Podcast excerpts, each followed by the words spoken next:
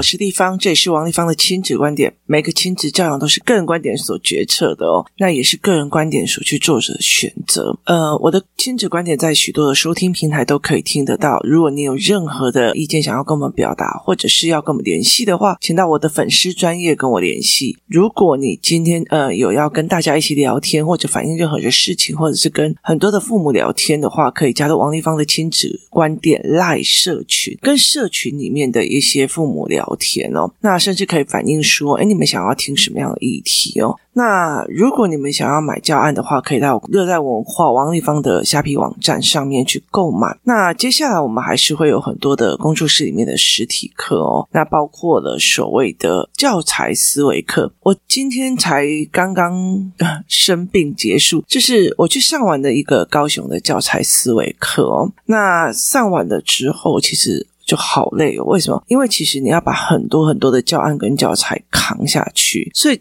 基本上我的手是扭伤的，然后我的工作人员其中一个也是手扭伤哦，所以其实我们要扛非常非常多的教案跟教材，而这其实其中我的一部分哦。那我觉得非常有趣的一个点哦，就是呃，我去上了这一堂课以后回来之后，然后我就跟我女儿在聊天，聊一件事情哦。我女儿那个时候一直觉得说，呃，我们在讲说 MJ 老师的，就是林明江老师的超级数智力。他说超级数智力这堂课一共是六万多块钱，实体课。我比较推荐实体课哦。那为什么哦？就好像说你们在听我的 podcast 跟看我的实体课，其实差非常非常多的哦。那为什么会这个样子哦？其实因为第一个 podcast 的是片面的，它是没有系统化的，就是今天我想要讲哪一个主题，就是哪一个主题。可是课程一定要系统化，课程一定要第一个，它一定要系统化。那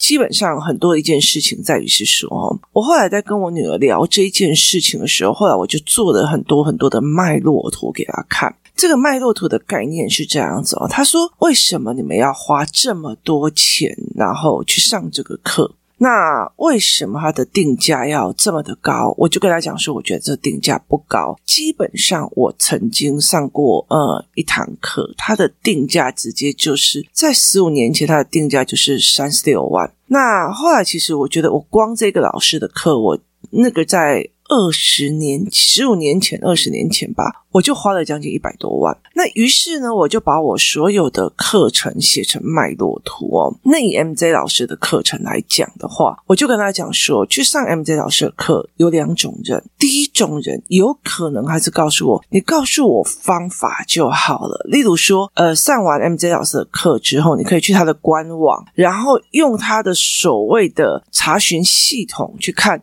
例如说零零五零啊，或者是说你看呃红海这个支股票，然后你就输入它的号码，号码之后呢，你就会知道哦，它的毛利率多少啊，什么有的没有的这样子哦。所以其实你就可以把你上课使用的方法去做这个呃操作哦，甚至呢呃会有一群线下的师兄师姐们，他们在做的就是诶易老师的这种方法去看哪一只股票可以好好买，这样，所以它是一个方法。可是问题在于是说，我通常去看的是一种想法。对我们这种所谓的想法论的人来讲的话，就是以我好了，对我来讲，我觉得想法没有对错。所以其实对我来说，在 Podcast 里面，我可能并不会对某个教育思维做批判哦，因为我觉得那是你的想法，你的个人观点。那你个人观点做这个决策就会怎么样？这样。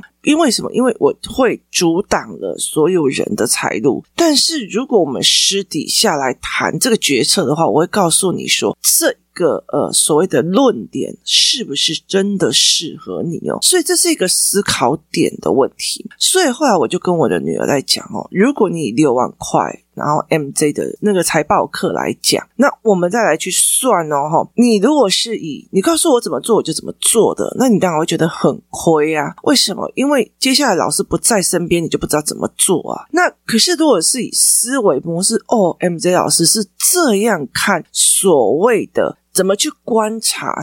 便利商店的毛利率。那原来他的思维模式是这个样子的。那他有时候会呃讲很多东西啊，例如说呃餐饮业的就是成本估算，好，他怎么角度去思考跟观察的。当你去学思考方法的时候，同样他在上课，有人学的是方法论，有的人是在想，哇，他的思考怎么会是这个样子？这是两种不同的人。那两种不同的人呢，学思考的这个部分的人哦，大部分都是觉得思考很重要。例如说，我如果知道懂得，例如说，呃。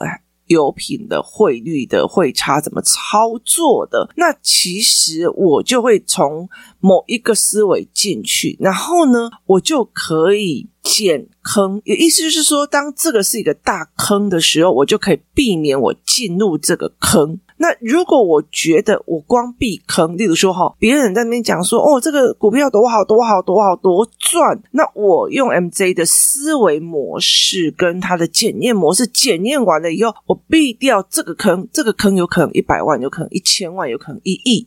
那这六万块算贵吗？这六万块不贵。可是如果是操作法，哎呦，怎么我上完课都没有人告诉我哪一档股票该买？那这个东西六万块贵不贵？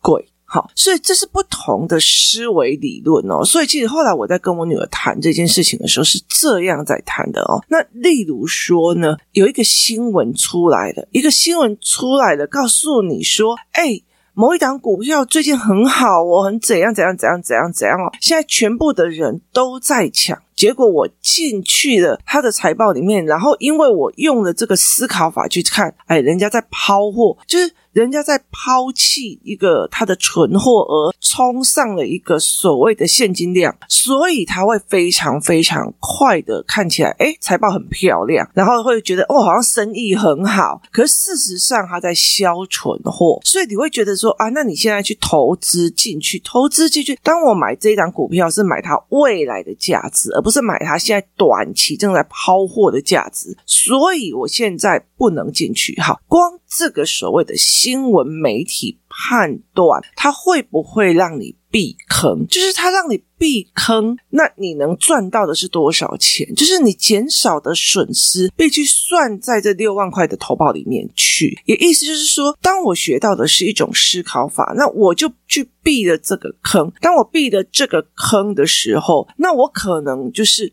少损失的是五百万，少损失的是六百万，少损失的是一千万，少损失的是一亿。所以那个决定权不在于只看这六万块钱哦。然后呢，我又在跟我的女儿在讲，好。那你新闻学的这个部分是这个样子哦。那在别的呢？在别的还有哪些哦？在别的还有包括说，你创业的时候的思维模式。我创业的时候，我怎么想的？我怎么想这一件事情的？那这个呃，投资，例如说我的财报怎么弄？我的怎样？例如说，好，我的会计进来的，那我看不看得懂我的财报？我现在像我自己很清楚，我的公司是亏钱的。为什么？因为呃，教案跟教材我们没有在做行销哦，然后包括凹槽我们会慢慢收起来。那一直在说这财报对我来讲，其实是呃没有，就是一看你就会看得出来。可是之前哦，我我其实在还没有去 MJ 那边之前，我就觉得只要有现金进来就是 OK 的。所以那个时候，我后来其实呃，就是你知道，我就觉得我没有。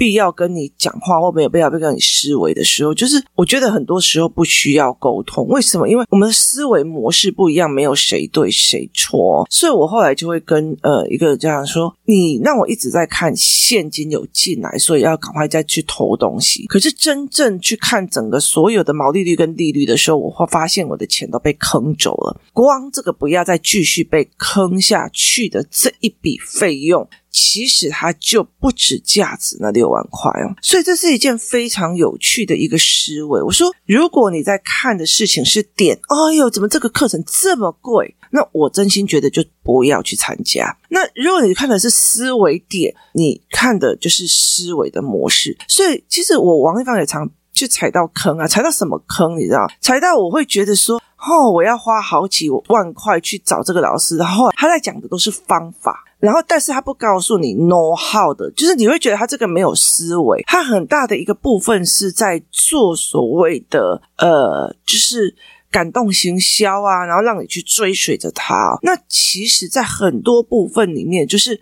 所谓的业界的神人，或者是说，哎，例如说投顾老师，他在告诉你，哎，接下来一张股票，可是他不告诉你方法。那你每次只要呃投了他的钱之后，你就得到了一个利润，或得到了一个好处。这个就是你就会越把他当神人在看哦。可是如果你是思维性人格的，你就会知道哦，不行，他在做这个操作，所以我要离开点哦，因为我根本就不知道 know how，我会不会越来越依赖你。可是有很多的像教养这样子的状况也是一模一样，所以你有没有办法去能力避坑，或者是说你今天如果有一个新闻出来了，然后你能够判断说，哎，这是一个非常好的投资标的，所以你就。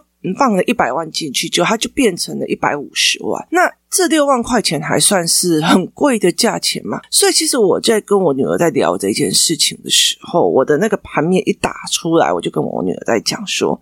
如果你是只是要指令性人格，你告诉我哪一档好啊？你告诉我用什么东西好啊？反正你这样子，我也很快就学好了。那我就觉得你是指令性人，然后你就觉得哦，MJ 那也还好啊。这样我学一天我就会了，我就理解了。其实对我来讲，其实不是的哦，因为思维模式是一件非常有趣的事情，它没有学到好的一天哦，所以它等于是，如果你是以思维的模式来讲的话，它的东西是无限的多，无限的广。那你如果只是因为竞争，说我这一档是赢还是对赌对赢对输，它就只有短暂的，所以它这是一个非常有趣的一个思维模式哦。所以我就在讲说，好，那你今天看一下这六万块算 OK，端看于就是端看于你。在你的理论里面是觉得说这个标准答案比较重要，还是思维模式比较重要哦？所以这也就是解释了我为什么会让我的孩子，就是他可以告诉我说我不喜欢去补习班，因为补习班就教我公式怎么算就好。我想要熬出 know how，就是我想要知道这个。这个东西是怎么演练来的？例如说，我的儿子他除法一直都不行，或者是他乘法不行，我就必须要去告诉他，我就必须要去做乘法怎么来的，然后数学图形化的概念，为什么？因为我要让他习惯。去找出那个 know how，而不是别人怎么做就怎么做。所以其实后来，其实，在作为思考性人格的一段很多的过程里面，我就很担心那种很乖的小孩，别人叫我说哦，作业写快就是好，作业写对就是好，这个东西其实前面的东西是不见的。那也就是说，会有两种心态的人一起去参加，例如说 MJ 的财务班哦。那所以在这整个概念里面，你是怎么进去的？你怎么进去的？然后你告诉我怎么做啊？你告诉我怎么看盘啊？你告诉我怎么弄啊？跟你。哇，原来还是这样思维障碍的。所以其实我们在看了听了 MJ 的课以后，两天一夜的课之后，我第一句话问他的一件事情是：既然你懂得这些 know how，你干嘛还要创业？创业很辛苦的，创业多辛苦！你每天都在想你的薪水要怎么发，你今天为什么会没有钱？你这样什么？就是像我好了，一直都用课程在弥补了，呃，就是这些所谓的出版品。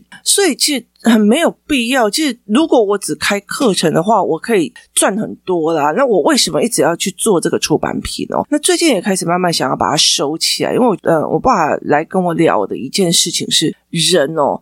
怎么开创其实还好，怎么收才是一个漂亮的。所以在这整个概念里面，你怎么收，你怎么做，其实都是一件非常非常严重的事情。所以其实创业是一件非常非常煎熬的一件事情。当一个创业家，他永远在想着我这个决策会怎么样哦。后来我就跟我女儿在讲哦，例如说加入 MJ 的那个呃实体班，他们就会有加入一个学长姐的一个社群跟一个呃社团。那在 COVID-19 之前，他们常常会约出来一起聊天，一起就是就是有读书会这样子哦。我就跟他们讲说，你知道吗？愿意用那么多的钱去买别人思考决策的这一些人，他们其实也在苦苦的找同样可以对谈的人，就是同样可以用思维对谈的人，而不是哎呀不管呐、啊，那你就告诉我哪一档股票就好了，还给我啰嗦那么多。哎，我看你赚很多呢，你看一下你那一档股票是什么？哎呦，有赚钱的都不会修旧哦，就是你在。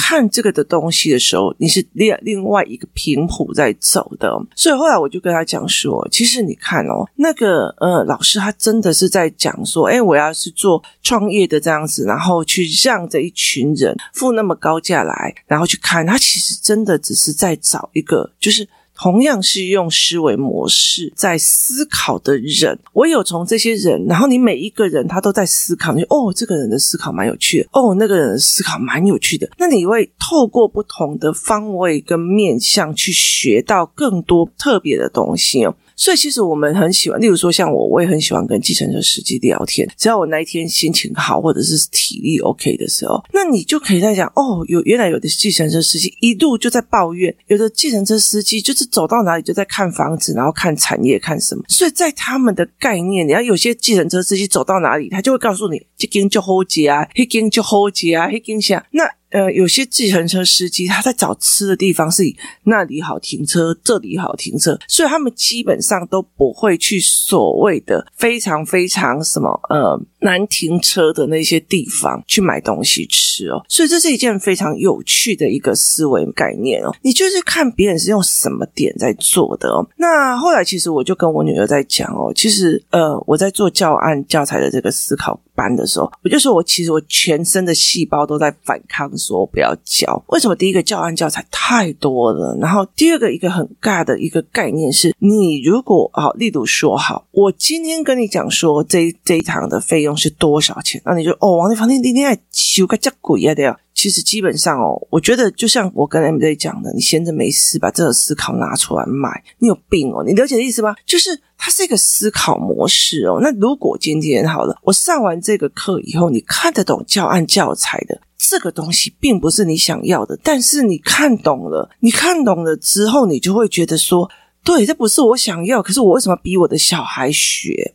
就是你踩的坑。你踩的坑避祸，那可以用多少？那你如果今天在看哦，这个补习班他站在的角度是什么？他站在的逻辑是什么？他的教案的东西是什么？那于是你就会觉得说，哦，好，那。我不要去这个补习班，光避这个坑，你可以省多少钱呢？其实到了后来，其实我觉得光补习费这件事情，我女儿就帮我省了非常的多。为什么？因为她其实很大的一个部分的概念，就觉得他们都在教方法论，他并不是在教思考哦。那例如说，好了，我让他们去上那个呃，就是菲律宾的英文课，那他们其实每一天都上，他们上蛮多英文的。那我也没有在管他的教材跟内容。其实，因为我其实在呃菲律宾的时候，我挑了非常多的语言中心，所以我就像那天在课堂上的时候，我有告诉他。呃，思维还有别人的经营模式是什么？你不能永远觉得说我的小孩就是成绩不好时候，我去上补习班，人家说哪一个好，我就去上。你要去懂别人的套路是不是一个坑，那你才会知道你到底是在真的协助小孩，还是在入别人的一个商业呃套路里面去哦。所以在这整个概念里面，我就跟我的女儿讲：你当你看得更懂的时候，你就避坑，避坑这件事情价值就不止那六万块。你光避坑这件事情价值就不止六万块。当我学的六万块的财报东西的时候，还有光包括呃，其实像 MJ 的那种思维模式哦，我其实他的呃怎么看财报这件事情，我没有拿出来教我的孩子，可是我大部分拿出来教我的孩子的就是他的思维模式。例如说，他怎么去看。他怎么去看所谓的呃车商在卖东西？他怎么去看所谓的 Seven Eleven 的最低的销货量？他怎么去观察思维判断跟分析的这些内容？所以我其实大部分的东西都在用这个。我就说我如果上六万块，我用的不是方法论跟哦 MJ 只要说什么就买什么，而我是用的是思考论的话，那我是不是我还可以把这个思考带给我的孩子，带给我的学生，带给我的家人？所以这整个东西里面，你再去看这六万块，其实是不亏，而且是赚很大哦。我常常在跟那个 MJ 在讲说，因为 MJ 有个观念，就是三十岁以前不准去上他的实体课，因为你最好是去市面上叠一点胶，然后去干嘛有的没有的。所以其实我就跟我的女儿在讲说，去。学别人思考是一件非常有趣的事情哦。但是我也曾经花了非常非常多的钱，学到的只是一种方法论，就是它只是一种告诉你方法，你问他为什么，他就是哎背起来就对了然后。那这样的一个同样的一个理念，我们用最新的呃理论来讲好了。我五专学的是国际贸易哦，那我背了一堆的所谓的呃借贷方，就是会计理论的借借贷平衡、借贷方的。我那时候非常非常的痛苦，为什么？因为我在背方法，我根本就不知道他为什么就是。会计为什么是这样做出来的一个东西？他要把账弄好，为什么他的思维模式一直到现在我都还没有把它搞懂？因为完全不想去搞懂这件事情。那统计的背后原因是什么？没有，我背了一堆统计的方法论，可是我没有去知道它 know how。所以对我来讲，对我现在没有在用会计，我也没有在用统计，我甚至没有在学珠心算了。那我也没呃，对我们那时候的国贸还要读珠心算。那所以对我来讲。这个东西，我妈妈花了那么多的钱让我去读国贸，我是不是钱都丢到海里面去了？没有，其实影响我最深的是四五年级的那个时候。为什么？因为国际行销，国际行销是一种思考。是一种思考。如果今天油价涨了，麦当劳的价钱会不会涨？然后运输费用会不会涨？它是一连串盘面的思维。我那时候读到的国际行销之后，我真的是如鱼得水。学到了经济地理的时候，因为这里面的地理模式是怎样，所以产生了哪种经济作物，衍生了哪一种经济需求。它是一连串的思维模式哦。所以对我来讲，我觉得。我在整个呃专科的国际贸易的训练里面，你告诉我 know how 这件东西，我当然很多东西我没有再使用。例如说，我没有使用会计制度，我没有去做统计，我也没有去做财会、银行、保险，我大概只知道保险的思维模式，可是我不知道它细节哦，那保险那哪一张单子，然后我怎么去分析那个保单。我没有这个分析保单的能力，或者比较保单的，但是我大概很清楚保险的思维是什么，哪些是我要的，哪些是我不要的。所以这整个概念，我就跟我的女儿在讲说，我在这整个呃，就是我妈妈将近花了将近。呃，五六十万的钱让我在这里面拿取学历的一个概念的时候，当然我有很多的东西，它已经不符合现在的一个思维没有。例如说，我学的 DBEST，然后我学的所谓的那些程式语言，它已经不需要了，你知道吗？它不需要了，然后甚至现在也没有人在用了，它是被取代掉的。可是那个思维模式是一直让我带着的。例如说，有人在跟我讲某个投资案的时候，我一看。这就不符合我们那时候的国际行销的思维模式，或者是金本位、银本位的思维，就是金融系统的思维模式。那我就会很知道，你这种所谓的货币根本没有一个很后面的实质的担保，所以对我来讲，我就会开始很。呃，怀疑，然后开始产生保守。那当然，我有时候看到别人在赚那种什么哦，赚很大或干嘛的，我也会心觉得哦，那样呢。可是问题在于是我的思维模式很知道的一件事情，这没有任何所谓的同等币值的担保品。例如说，呃，台湾要发多少东西，它一定要有足够的黄金准备率。好。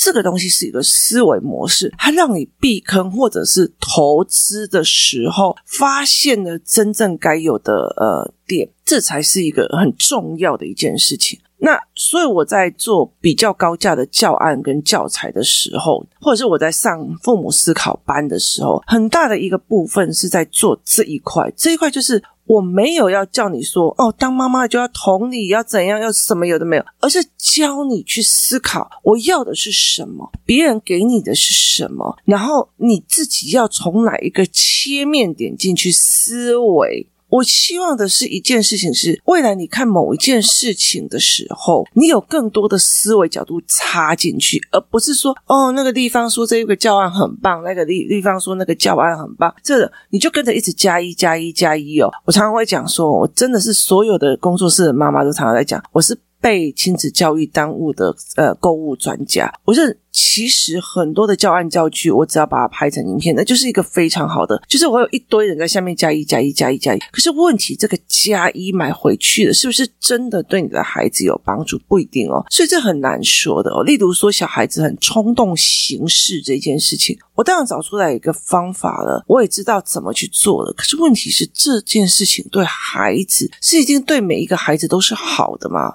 对我来讲，我也持保留的状况。如果你的孩子说出去去的话，说出去的话，他都没有办法思维他自己讲了什么话，当然是很困扰的。可是如果你的孩子每天吸啊吸啊进啊进啊进啊，那这些话又要进脑袋，我跟你讲，他不犹豫都会很难。所以当很多的人就会就跟我讲说，我可以处理你短期的思维，可是问题长期是对的还是错的？后来我在跟我女儿讲的这件事情，说在很多的思维里面，有些人只看到。这个六万块很贵，像说我我之前学过的那一门课，那花了我一百多万，可是这一百多万决定了我后面所有的选择跟人生价值，还有包括我对整个五行八卦，还有包括我对所有的人间运行的一个思维模式哦。所以对我来说，值不值得？我觉得还算值得，但我也觉得有些限制哦。所以在这整个思维跟模式里面，我常常会觉得一件事情，就是例如说，像我花了好几百万去看，然后我就看了那种什么的，呃，像风水阳宅这些东西，所以我其实会很快的判断，你表面做出来给我的样子，跟你今天会选到的一个，呃。决策是不是符合的？所以那个样避坑避一些人，避一些事情哦。所以我就常常跟我的女儿在讲：你如果点思考觉得好贵，常思考你是怎么思考的。但是我也跟她明白讲一件事情：如果你是一个所谓指令型的人，就。真的不要花那么贵的钱去上这些课，为什么？因为你只是觉得，好，我只是要听一个方法而已啊，你告诉我方法就好，然后回去练一下。哦，丽芳老师说要跟小孩说什么，没有用，我的小孩还是这个样子啊，为什么？因为你。调整的不是你的思考，你只是拿了一个方法去试而已。可是孩子不是单一的，孩子有千千万万样，所以他当然是不准哦。所以很大一个概念是，为什么我后来在做 podcast 的原因是，每天一点点思考，一点点思考，你去思维这件事情，看看有没有办法调整成哦，立方说什么，或者是某个亲子专家说什么，而是在于是你怎么去思维的这件事情。甚至你有办法就这讲的没有道理，或者是这个人给我的这个建议，当然付出代价的人不是他。例如说，给我的这个建议可不可以行？那你真的要去多方思我一下。今天谢谢大家收听，我们明天见。